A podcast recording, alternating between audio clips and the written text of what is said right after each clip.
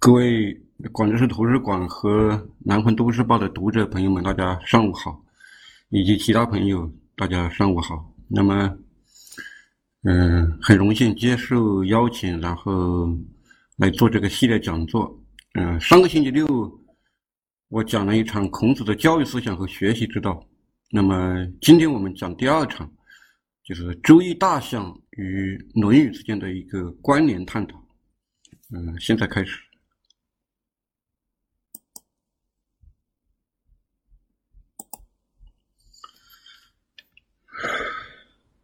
那么，《论语》呢，实际上，呃，我讲了很多年了，嗯，《周易》呢，我学的时间还不长，嗯，接触它的时候应该在十年以前吧，但是真正认真来学习和研究。应该是近两年来的事情，嗯，但是我觉得，嗯，《周易》呢与《论语》之间应该有蛮多关系，把一些东西放在一起来考虑的话，嗯，还是挺有意思的。所以，嗯，我今天应该是第一次，嗯，试着来，嗯，讲有关《周易》的专题。尽管以前我也在广州市文化馆讲过一次。但是那一次讲的非常的简略，嗯，这一次就是把整个内容都呃全部重新嗯编排啊扩充了，嗯，那么义呢是，我们说传统文化博大精深啊，那么我觉得义应该当之无愧，嗯，古往今来呃注意的版本应该至少超过了三千本。嗯，而且愈研究下去，就愈觉得，嗯，深不可测的一感觉。那么，可能，嗯，很多听众朋友们，可能你们，嗯，也经常听到有人这样说：什么“周易”是，嗯，什么群经之首啊，大道之源呐，然后，呃，什么洞天彻地呀，啊。包揽万物啊，等等，我觉得吧，不要有这种，嗯，这种拒人于千里之外的感觉，啊，不要把它神秘化。我想大家对，但是对易的这个认识应该是没有《论语》那么普遍，可能很多人对易可能望而却步，或者对他一些基本常识都不太了解，所以。我现在，呃，就从一些最基本的东西讲起，因为这些东西对我们今天的主题有很大的关系。首先，我们来认识三个八个经卦，嗯，所谓经就是长的意思，啊，典范的意思。那么在这里应该是基础的意思。嗯，这个八个经卦呢，呃，朱熹在《周易本义》中编了一首歌，啊啊，八八卦取向卦歌。说前三年，啊，这边三根实线，嗯，呃，乾卦，嗯，坤六段，嗯，坤也是三三根，但是中间断开了，啊，正养鱼，啊，鱼就像个碗一样，一个碗一样，一个一个一个一个杯子一样，鱼，《说文解字》说饮器，就是用来喝水或者喝酒的一种，呃，敞口的器皿。那以前文王文皇里面有那个水鱼啊，用来那个，呃，给墨加水的那个，嗯，正养鱼，就是下面是一根实线，上面两根虚线，像，那么更复往，啊，更复往，呃，注意本意原文是这个字，其实它就是通我们今天吃饭的这个碗这个字，那就是这一横一根实线跑到上面去了，下面两根虚线，离中虚。啊，离卦，嗯，其实我来记离卦的时候，我就是最初就是，呃，两根阳爻在外面，一根阴爻在中间，把它离开了的意思。坎中满，坎就好像是一个阳爻陷在一两个阴爻之间，掉进一个陷阱一样。啊，对上缺，对就上面是断开的，下面两根是实线。巽下断，嗯，巽。就是下面一根是断开的。嗯，说到这个挂钩呢，其实我是对一切这种所谓口诀我都不以为然，我不喜欢口诀，因为我觉得凡是口诀其实都是给人偷偷懒的。我学艺的时候，我根本就不知道朱熹这个什么卦八卦取象歌，看多了自然就熟了，还要想什么三连三断，根本不要理睬这个。依赖于挂歌，我觉得这是一个并不好的一种学习习惯。嗯，而且在这里我还要说几句，因为我有时在朋友圈里看到一些一些这种私塾的一些同志啊发的一些视频啊，那种幼儿。呃，周易班啊，他们这里背这些卦歌，那他也无可厚非啊。有时候还要背另外一些象，比如说，啊，乾为首啊，坤为父啊，震为足，巽为骨啊，这个离为目，坎为耳啊，艮为手，兑为口，还背这些歌，那也还可以。但是我看到有些时候。让那些幼儿去背什么先天八卦、后天八卦，我觉得就有点过分了。先天八卦、后天八卦这种东西，嗯，从历史原理上来说，非常的非常的远，内容又非常的庞杂，啊，又不过是宋宋人易学的一个代表而已，在整个医学历史上，它的意义也只有那么大。而且你要说什么刮八卦图。送以后至少可以挑出一千张来，而且我觉得，除非专业人士，这种先天后天的东西也未必研究清楚，自己不懂拿去教人，这不是欺人吗？十岁以下的小孩就去学什么先天后天八卦这种东西，对此我觉得太过分了，就像说什么周易是全经之首、大道之源一样。念到这东西有什么意义呢？汉以前《诗经》的地位明显重过《易经》，你去稍微比对一下四书《论语》《孟子》《大学》《中庸》，《诗经》的引用量是《易经》的几十倍，《论语》中《周易》经文只出现一次，另外孔子提了一次易两次而已。你看看《诗经》引了多少？春秋以上，《诗经》是毫无疑问的第一经典，《易》只是个占卜之术。嗯，它之所以旺起来，也与汉武帝罢黜百家，独尊儒术，而当时又认为，啊，所谓的十义，啊，彖啊、象啊、文言啊、戏辞啊、呃、叙卦、说卦、杂卦这些东西是孔子写的。出自于圣人之笔，所以他的地位就抬高了，啊，就好像从西汉以后变成了所谓第一经。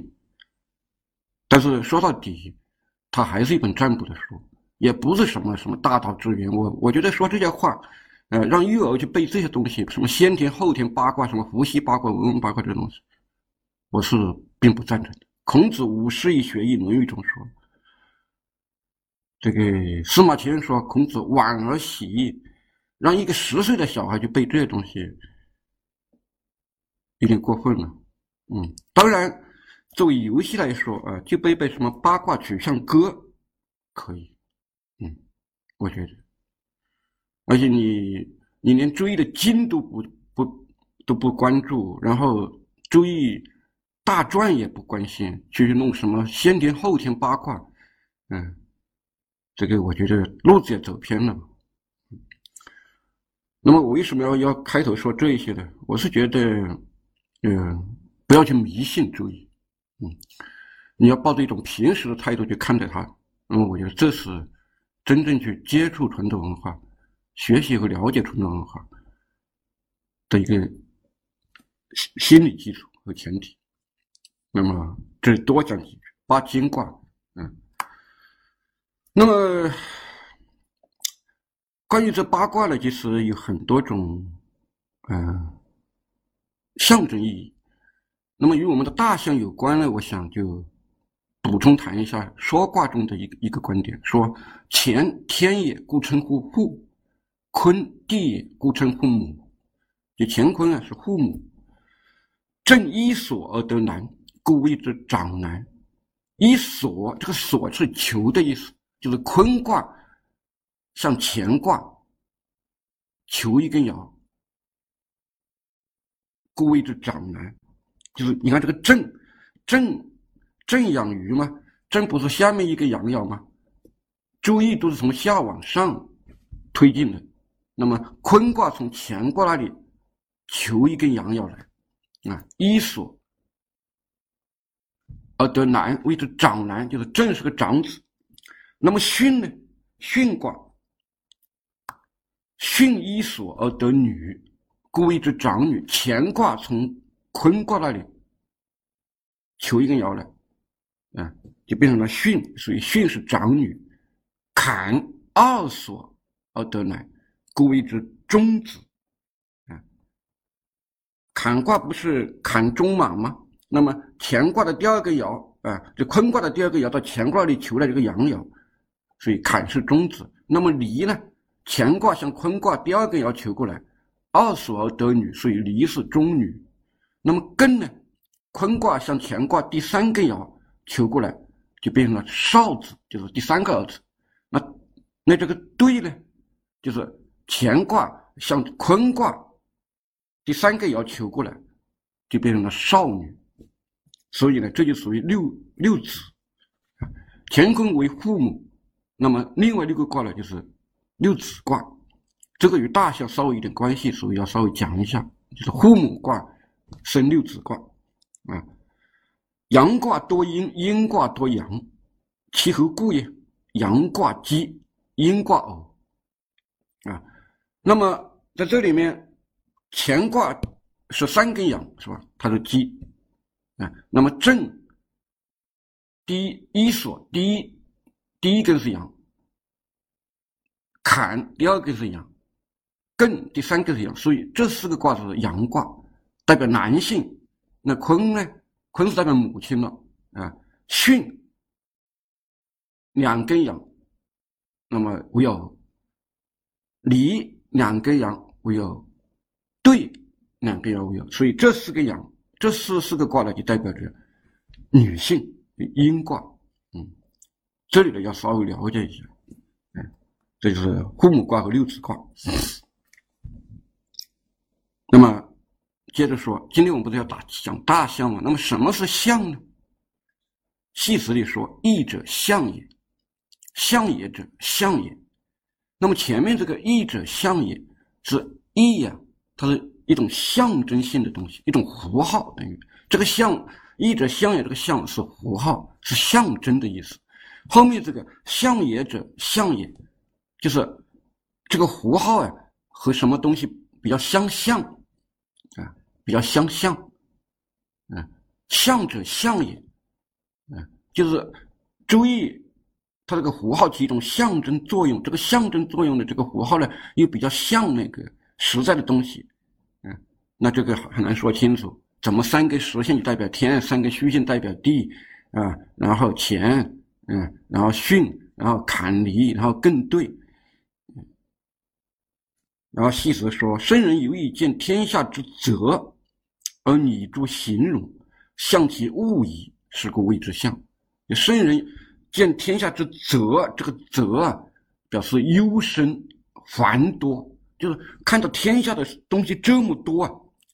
很繁多，而你诸其形容，形容，而用一个东西来形容它啊，来象其物矣，就是说来来象征它，这就叫做象啊。八卦陈列，象在其中矣。嗯，那么实际上八卦所构成的东西就是爻嘛，那么这个爻组成了卦，这个那么这个卦就是刚才说乾卦、坤卦，它就是就是象，嗯，八卦也象告。圣人设卦，观象系辞焉，而名吉凶；刚柔相推而生变化。观象系辞，观象就是看这个卦的这个卦象，嗯，系辞就是看下面的卦辞和爻辞，而名吉凶；刚柔相推就是这个卦里面有刚爻有阳爻啊，这里互相推演而产生变化啊，这大概就是象。所以这个象就是象征的意思。那用来象征的这个符号，呃，它有一种呃像实物的作用，所以象者象也。那什么是大象呢？啊，象传嗯有大象、小象之分。大象针对全卦，而小象解释爻辞。我看到有读者提问说，什么是大象、小象？大象是用来解释这个全卦的，那小象是来解释某每一爻的。啊，周易六十四卦均为复合卦，啊，也就是由两个金卦上下重合而成。这种复合卦通常叫做别卦。刚才那八个是那种三三化的，那个是原始的，那个叫金卦。那么，周易的六十四卦它都是两个金卦重合在一起，这种叫别卦。六十四卦大象一般是分为它的结构上分为两部分，前一部分取卦之上下两象利益，啊，因为它是由两个卦组成的嘛，上面一个象，下面一个象嘛，啊，来解释卦名。而后一部分呢，则由卦象引发出对君子、先王、后大人。在修身或治国上的告诫或者评说，大象与彖不同，它不问卦德与卦体，不问天道，而只讲人事。这个彖就是解释那个卦辞的，嗯，比如说元亨利贞，这是卦辞嘛，乾卦的卦辞。那么彖呢，他说大在乾元，万物之始来统天，后面一堆，这解释那个卦辞的啊，卦德，啊。大象中的八金卦取象，嗯，乾为天，乾代表天，卦德就是乾为剑嘛，刚剑嘛，叫卦德。坤为地，啊，坤这个卦取象是地的取象，啊，卦德为顺，恭顺的顺，顺从的顺。震取象为雷，卦德是动，震动，同时一般表示威。取这个威这个德，威武威严，坎取象为水，水云雨，呃都其实都是水的某种形式。坎代表险危险，艮艮卦取向于山，它代表止停止阻止。巽卦取向木和风。啊，卦德为顺啊，为巽，有谦逊顺从之意，同时又处于这个入进入的入，那是它的卦德。离卦离取向，它代表火，代表着日太阳啊，呃，太阳取它的这个明这个德，然后呢还代表电啊，那么离。和震在一块，那就雷电了啊。兑卦取向为泽，沼泽的泽啊。呃，卦德一般是为悦，喜悦的悦。那么坎坎是水，泽在我们印象中，沼泽不也是水吗？一般认为坎是流水，泽是止水，这泽啊是静水，这是。八金卦在大象中的基本取向，所有的取向我基本都把它列出来了。那么，我们先进入八纯卦之大象。什么叫？刚才我们讲了八金卦，就是三横卦，那个叫嗯八个。然后别卦是六十四卦，叫别卦。别卦中有纯卦，纯卦就是什么呢？上乾下乾，上坤下坤。上震下震，嗯，上巽下巽，上坎下坎，上离下离，上艮下艮，上兑下兑组成的这种叫纯卦。我们先来看乾，这是乾卦啊，纯卦上乾下乾六根阳爻，阳爻叫九，啊，它从下往上数，初九、九二、九三。九四九五上九，那第一根最底下这根叫叫初，最上面这个叫上，中间就是二三四五。为什么叫九呢？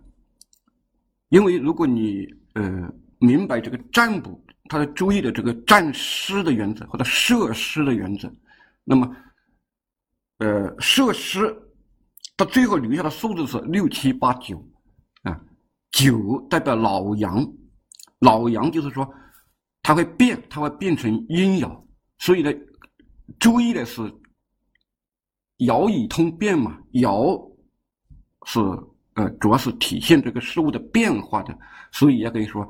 周易它占的就是这个变，所以就用九老阳，它是一根会变成阴的阳来指称这个九。所有的阳爻都叫九，初九、九二、九三、九四、九五。那么阴呢？阴都叫六。我们看看坤卦，坤卦啊，上坤下坤嘛，这就坤的纯卦啊，它六叫老阴，它会变成阳爻，所以呢，我们就。周易它是占的是变，所以呢，就用六来指称所有的阴阳。我看有的有有有的朋友问我，周易的易到底是什么意思？通常说，周易的又说有三种意思：第一就是变异，你看；第二种叫简易，嗯；第三种叫不易。其实我觉得。不易，好像没什么根据。嗯，至少我在嗯《周易经》和《大传》中没看到什么不易的根据。变异毫无疑问，你看。那么简易也说的说乾以易治，坤以简能。易则易之，简则易从。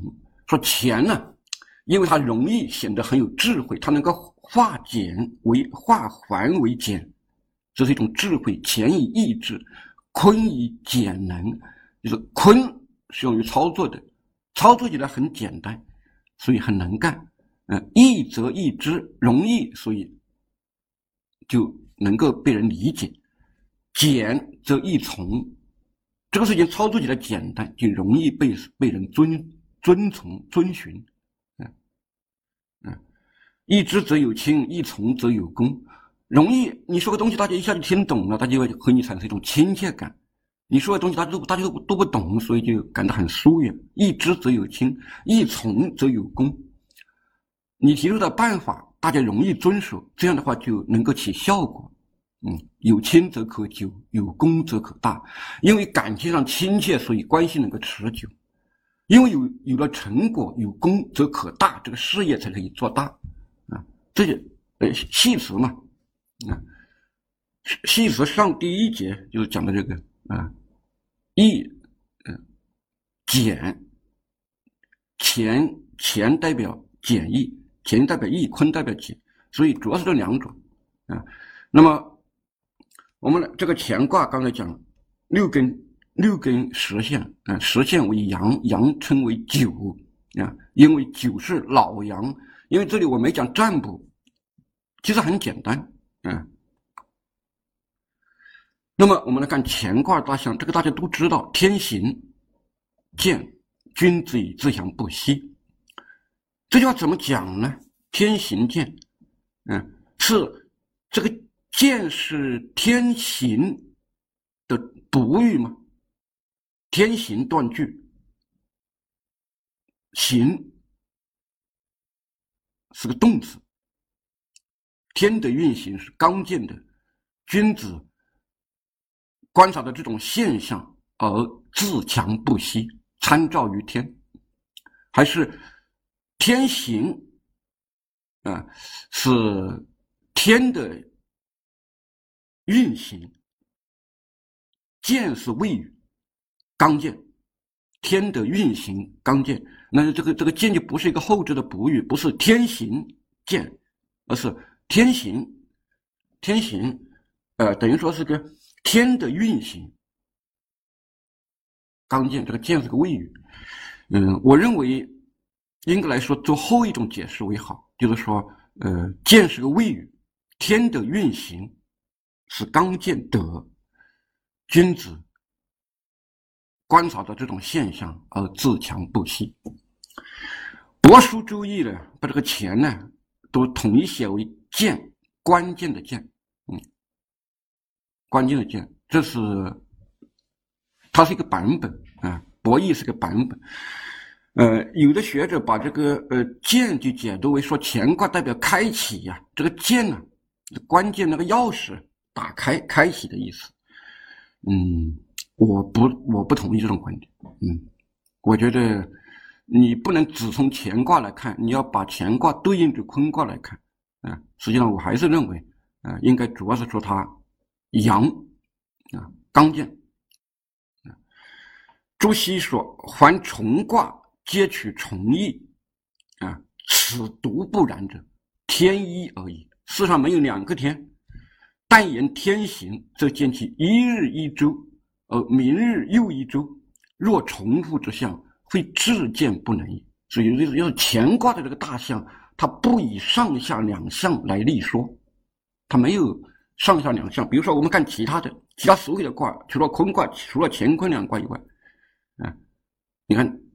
震上雷下雷嘛，对，上震下震两两个两个两个震卦叠在一块，所以他说见雷见重也，重复的意思，雷一个雷接着一个雷叫见雷，阴人也，雷相阴人，乃为威震也，就两个雷在一块，上下两项，但是。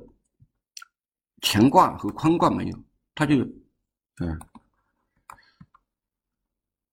啊，天意而已。那么，这种自强不息啊，就如同天的运行，春夏秋冬，这种循环永无止息，就像太阳东升西落，永远没有停止的时候。所以，君子取向于此而自强不息。那么，《论语》中可以举出相关的章句，嗯，比如说子曰：“发愤忘食，乐以忘忧，不知老之将至云耳。”发愤啊，忘食，乐以忘忧啊，不知老之将至啊。大家如果要问孔子发愤忘食，他干嘛呢？他在干嘛要忘食呢？发愤忘食，他他在做些什么？发愤忘食？我认为应该是学习，他一辈子都在学习，发愤忘食，乐以忘忧。乐和忘忧是同等程度的概念，不乐则不能忘忧，唯忘忧才可以快乐。我们生活中很多苦愁闷、苦闷，都是因为我们的忧愁带来的，所以我们不快乐。凡是说到乐，都有忘的成分在里面，不忘则不能忧，不则不能乐。当然，忘是要忘忧，那就是说，全人投入，这个是这个是这个这个整个神经啊，锁定在一个对象，以至于达到忘我的状态。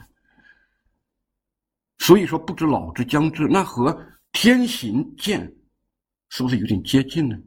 如果天老想着自己在运行。他还会那么刚健吗？他就他他之所以不觉得累，是因为他根本意识不到自己在运行。天行健，这就和乐以忘忧，唯忘忧才可以乐，一相同。曾子曰：“士不可不弘毅，任重而道远。人以为己任，不亦重乎？死而后已，不亦远乎？”那么这一章，我认为。其实也是君子以自强不息，任重道远，死而后已。那因为人不能像天一样那么那么长久了啊，人是有寿命的，嗯，那么死而后已呢，也可以说是自强不息了。不可不弘毅，这里尤其是这个“毅”字，“毅”说文解释：“毅曰有决也。”刚毅，刚是无欲，毅是决断。何晏，嗯，三国曹魏，何晏的《论语集解》说：“义强而能断也。”重这个断义。《左传》宣公二年说：“杀敌为果，治国为义。”嗯，敢于我们说敢于胜利，敢于斗争，敢于胜利，那敢于胜利就是叫义，决断啊，决断强而能断，这就是刚嘛。那实际上这里就体现了乾卦的特点，君子以自强不息。好，我们来看坤。这句话也很有名，是吧？《周易》中最有名的两句话，我觉得可能大家就知道这两句。嗯，地势坤，君子以厚德载物。帛书《周易》这个坤为这个三个撇折，嗯，后来转写作坤。有人认为这三个撇折啊，就就是古代的坤字，或者以为是川字，川。啊川流不息，日月山川。这个“川”本意，它的原始意就是河流，它其实是个象形字。那个水流像三竖撇一样，它原来是躺着的。这个“川”字原来是横着的，现在后来把它立起来了，就它是个象形字。那么现在我们说“一马平川”，这个“川”表示平野、平地，这是个后起义。嗯，子在川上曰：“逝者如斯乎？不舍昼也。”其实就是孔子站在珠江边上看着珠江，而我们可能就不太明白这个川代表着水了。那么，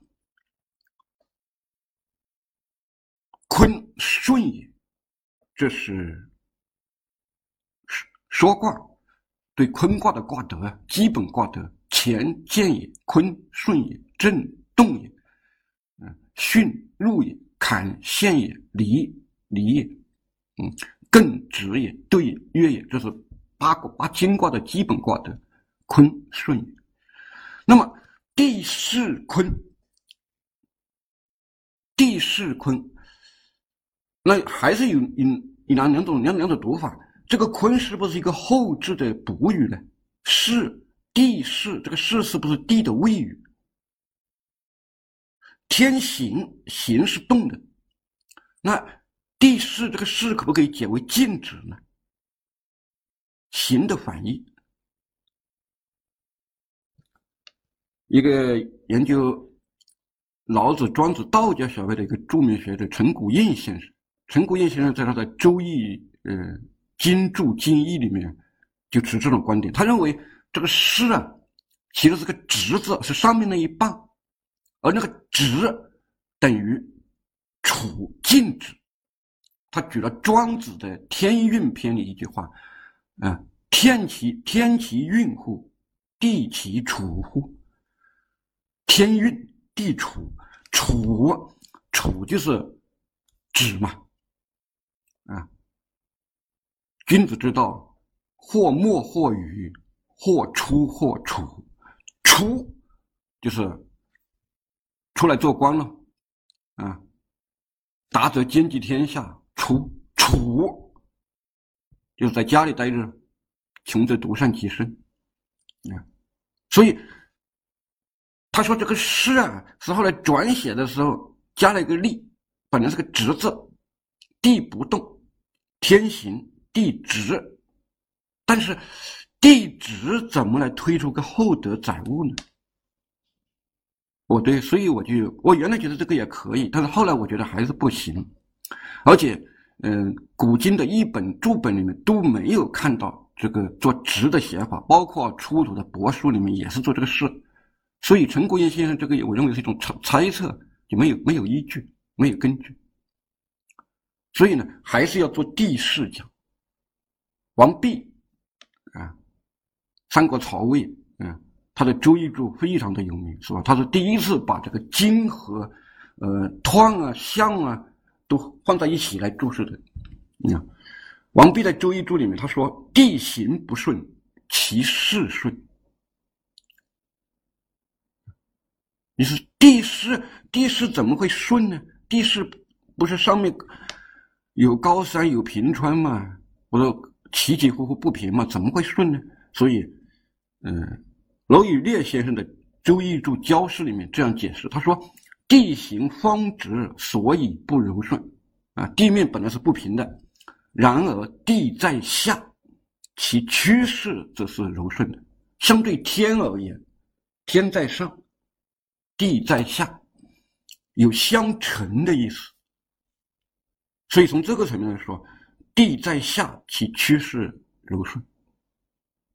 我觉得娄先生这个这个注释我能接受。嗯，地是坤，就是地是顺着天的，地在下，起承接的作用。所以，君子以厚德载物。厚德载物，嗯，就是承载、包含、含宏。朱熹说，在《周易本义》里说，啊，《周易本义》说，地坤之象，一一而已，和天一样，啊，不言重而言其势之顺，则见其高下相因之无情，至顺极厚而无所不载。高下相因，就是天在上，坤在下，地在下。嗯，至顺，至顺则必然极厚，因为如果不厚，就会逆。我之所以顺着你，是因为我厚道。我如果生性没那么厚，那我就不顺了。所以至顺，就在德性上来说就极厚，嗯，而无所不在。看看《论语》中怎么说，《论语》中像地势坤，君子以厚德载物，谈这个顺的。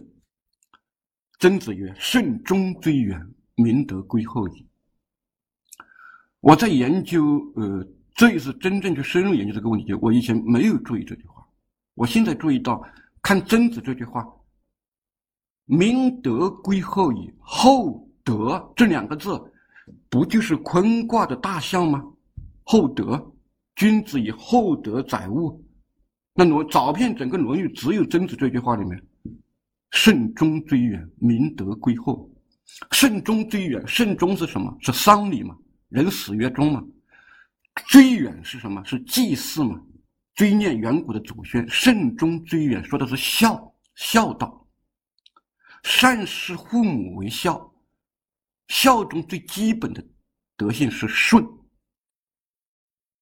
顺于父母，那么